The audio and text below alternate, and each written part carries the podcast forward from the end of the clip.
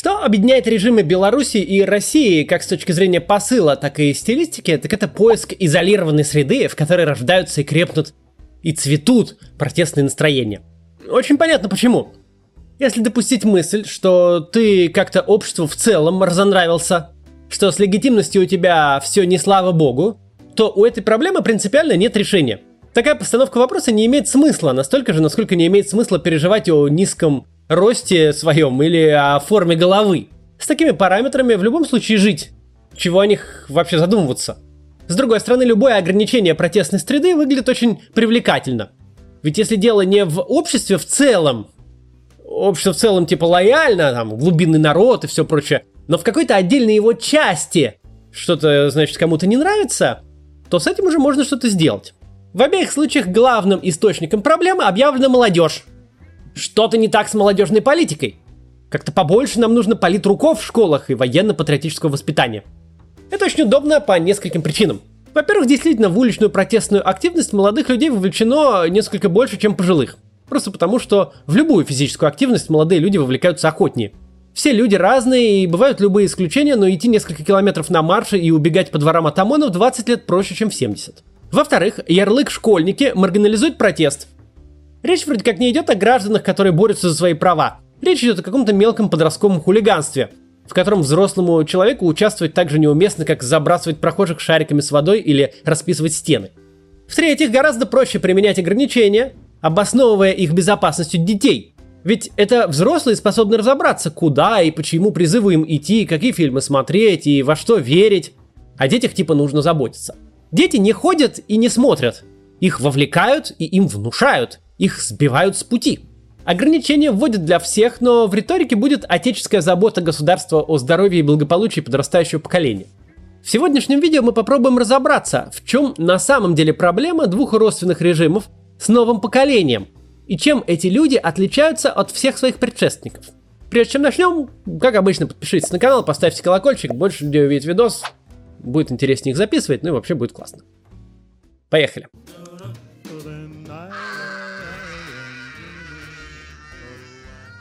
Вы наверняка слышали про поколенческую теорию. Типа есть бумеры, то есть поколение бэби-бума. Это люди, рожденные после Второй мировой войны. Есть поколение X, они появились на свет в 60-е и 70-е. Есть поколение Y, типа миллениалы. Их юность пришлась на 2000 год, миллениум. Я вот, например, согласно этой теории, миллениал. Ну, а есть зумеры. Это последнее на данный момент поколение, уже вступившее в самостоятельную жизнь. Они родились в период с середины 90-х до начала десятых, то есть в эпоху бурного размытия интернета, смартфонов, социальных сетей. Важное отличие этого поколения от предыдущих – это их отношение к собственности и финансовому успеху. Социология явно показывает, что для представителей поколения Z, то есть тех, кому сегодня от 15 до 25 лет, этот вопрос становится явно менее значимым. Я имею в виду успех в том представлении, в каком понимали его их предшественники. Большой банковский счет, дорогой автомобиль, большая квартира. Нынешние подростки и молодые люди совсем не так сильно стремятся соответствовать прежнему образу богача. Гораздо более значимым для нового поколения становится социальный успех, самореализация, создание крепких отношений, любовь и уважение семьи и друзей. Станьте моим другом. Крестный отец. Новое поколение в России не похоже на все предыдущие сильнее, чем предыдущие отличались друг от друга – Ценности безопасности и стабильности у них уступили место ценностям развития и самореализации. Зумеры – первые люди, которых не затронула э, травма посттоталитарного общества. Общество, построенного на недоверии, где ценность любого текущего положения вещей, которое воспринимается безопасным, существенно выше каких угодно перспектив развития, и где поэтому любые перемены воспринимаются негативно. Такое стремление к безопасности и стабильности, которым отличалось прежнее поколение, явление совсем не безвредное. Пусть звучит для кого-то даже, может, и привлекательно. Чем выше в обществе роль безопасности, тем ниже уровень доверия, тем выше издержки, как экономические, так и политические. Экономические издержки от такого поведения вполне очевидны. Чем меньше вы доверяете продавцу, прохожему или соседу, или партнеру по бизнесу, мужу, тем больше вынуждены вкладывать в реальную и мнимую безопасность. Растет сословие непроизводительного труда, охранников или юристов, Города обрастают металлическими дверьми, сигнализациями, камерами и датчиками, а также их операторами, продавцами, технически обслуживающими все это людьми.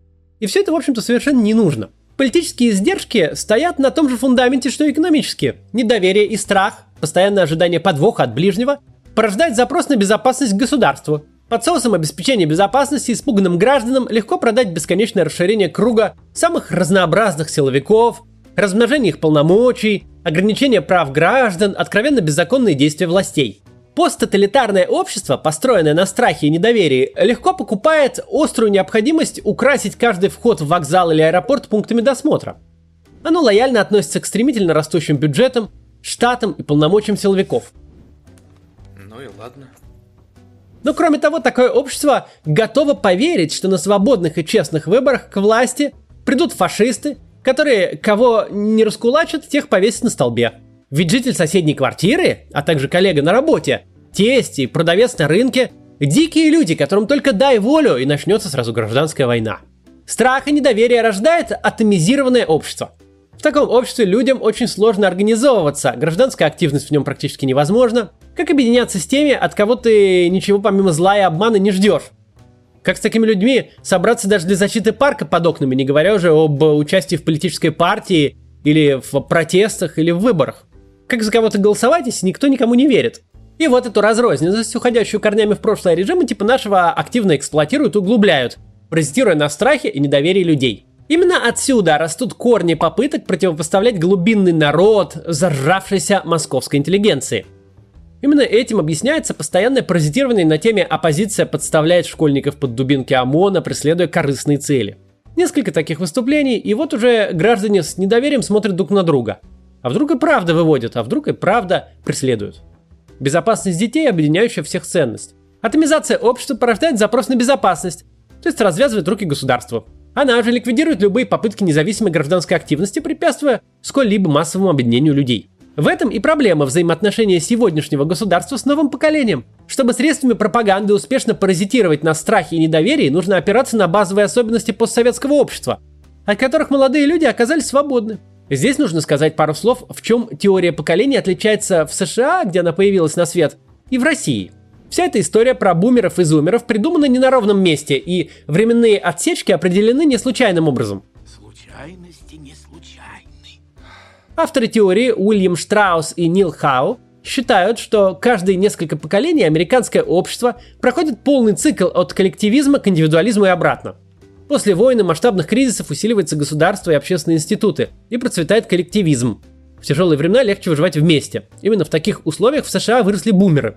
С каждым следующим поколением в обществе становится все больше и больше свободы, консервативные ценности теряют популярность, и так мы приходим к зумерам, у которых внутренняя свобода и индивидуализм достигают э, высшей точки по сравнению со всеми предшественниками. По мнению авторов теории, так будет продолжаться до тех пор, пока не случится новый серьезный кризис, заставляющий людей сплотиться и забыть о своем индивидуализме. В России все было не совсем так. У нас все поколения до, собственно, зумеров довольно сильно отличаются от американских, потому что страна 73 года существовала за железным занавесом. Верхние этажи государственной власти в России наглухо заняты представителями одного очень особенного поколения – советского поколения послевоенного бэйби-бума.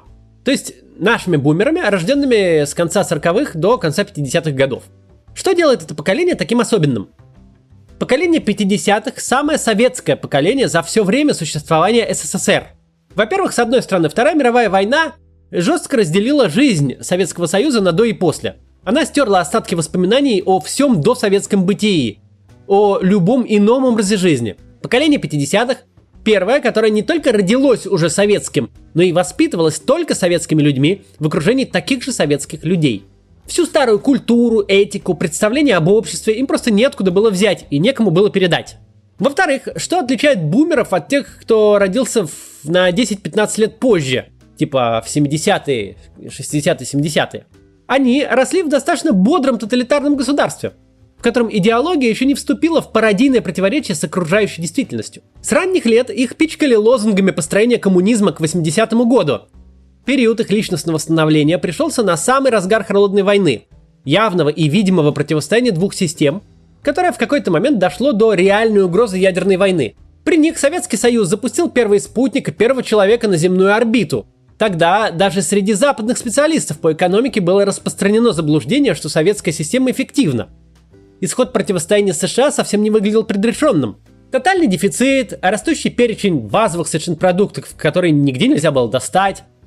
На фоне стремительно стареющего политбюро, вожди, едва способные прочитать с бумажки канцелярские лозунги, тоталитаризм, доведенный уже до карикатуры, до анекдота о том, что сегодня Брежнев принял болгарского посла за венгерского, это уже реальность следующих поколений. Советские бумеры – последние люди, которые еще могли верить, что это все всерьез, что мы на самом деле воюем с мировым империализмом. Другой не менее значимый аргумент. Поколение 50-х – это поколение оттепели. Это поколение, когда гигантское количество заключенных ГУЛАГа вышли из тюрем и лагерей, перемешавшись с обществом. Вместе с миллионом амнистированных в 1953 году граждан в общество выплеснулась культура, этика, язык и образ жизни мест лишения свободы. Тоска смертный. А ты?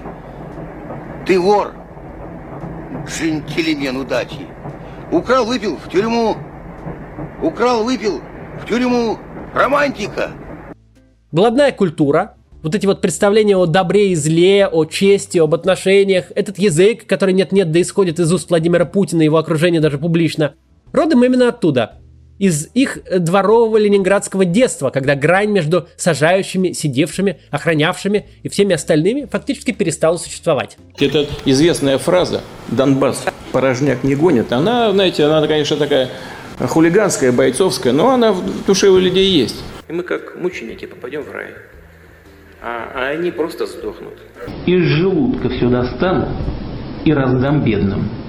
Так и передайте всем заинтересованным лицам. Но кто бы и под каким бы ни было предлогом, под каким бы то ни было соусом, не пытался хладнокровно использовать детей для достижения своих собственных эгоистических, харьковых целей, то есть все то, что мы знаем о советском обществе, все его пороки, главные из которых та самая атомизация, недоверие и безопасность как религия, именно в людях, принимающих в России политические решения, сейчас видны больше всего. Больше видны, чем во всех остальных. С какой-то точки зрения бумеры и зумеры в базовых своих характеристиках это крайние точки общественного спектра. Все остальные находятся где-то посередине. В общем, сам факт рождения уже после распада СССР в посттоталитарном обществе объясняет большее стремление зумеров к самореализации и меньшую зацикленность на безопасности по сравнению с предшествующими поколениями. Но как объяснить в таком случае снижение потребности в материальном успехе? Этому тоже есть несколько логически непротиворечивых и легко проверяемых объяснений. В первую очередь это феномен продленного детства. Новое поколение существенно дольше находится на обеспечении родителей. Современная российская семья совсем не готова купить идею о том, что в 18 лет ребенок уходит в свободное плавание – с течением времени во всем развитом мире время получения образования, э, возраст начала самостоятельной жизни и первая беременность отодвигаются. То есть о новом поколении просто дольше заботятся. Они не приучены воспринимать утрату доходов как путь к голодному существованию. Увольнение 20-летнего студента из бара теперь не означает, что ему нечем станет кормить семью. Ведь это по старым понятиям он взрослый мужчина, а в наше время ребенок, которому помогут родители. Кроме того, на мировосприятие зумеров влияет стремительно развивающаяся экономика пользования – быстро стирающая границы социальных классов. Все предыдущие поколения выросли в модели, где уровень жизни и качество потребления довольно жестко завязаны на социальный статус. Есть семьи с машиной. Они ездят на работу в комфорте, а есть все остальные, кто мерзнет на остановке в ожидании автобуса. Есть те, кто ходит в ресторан, пользуются такси и ездят за границу, а есть те, кто о таком и помыслить не могут. Нынешние подростки растут в среде, где почти всем, что можно купить задорого, можно просто воспользоваться почти за ничто. Откуда может взяться автомобиль, как голубая мечта, когда вокруг тебя всю жизнь любой желающий со смартфоном просто берет любую понравившуюся машину каршеринга с парковки? Мечтать когда-нибудь стать богатым олигархом и купить себе Майбах? Зачем? Хочется покататься? Ну открой Яндекс Такси и вызови себе Майбах, он приедет. За это не понадобится выложить целое состояние. Прокатиться, в общем-то, может любой. В одном из недавних роликов мы говорили, что в Советском Союзе, пусть неформально, но люди строго делились на касты. И доступ к балагам определялся принадлежностью к определенной ступени номенклатуры. То есть вы не могли просто пойти в магазин и купить какие-то товары, которые доступны руководителям э, района. Нет, это были отдельные магазины, отдельные для них, отдельные для вас. Новое же поколение проехало не только через это искусственное деление, но и даже через рыночные механизмы. Нет особого смысла стремиться к статусу и богатству, когда любым атрибутом статуса можно просто пользоваться. Важный момент, о котором часто говорят пропагандисты и чиновники в России, особенно когда происходит какая-нибудь трагедия типа школьного шутинга, в якобы вреде компьютерных игр. Наиграются, мол, свои шутеры, где одни убийства и насилие, и потом переносят это в реальную жизнь. На самом деле это не так.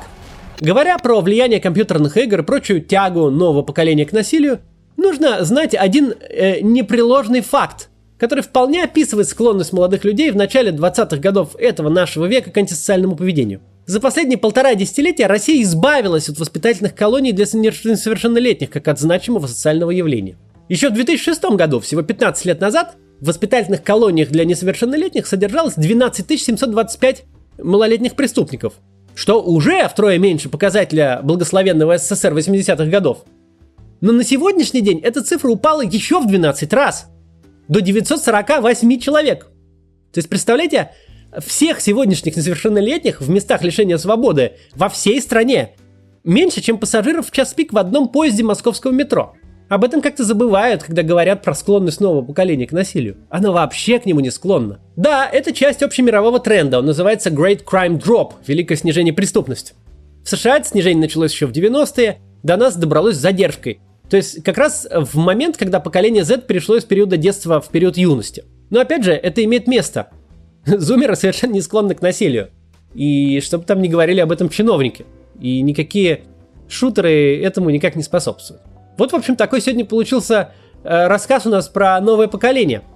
Вообще, зумеры очень классные. Их сейчас много приходит э, работать в наши избирательные штабы и общественные проекты. Они с удовольствием занимаются такой работой, ничего не боятся и хотят менять свою страну к лучшему.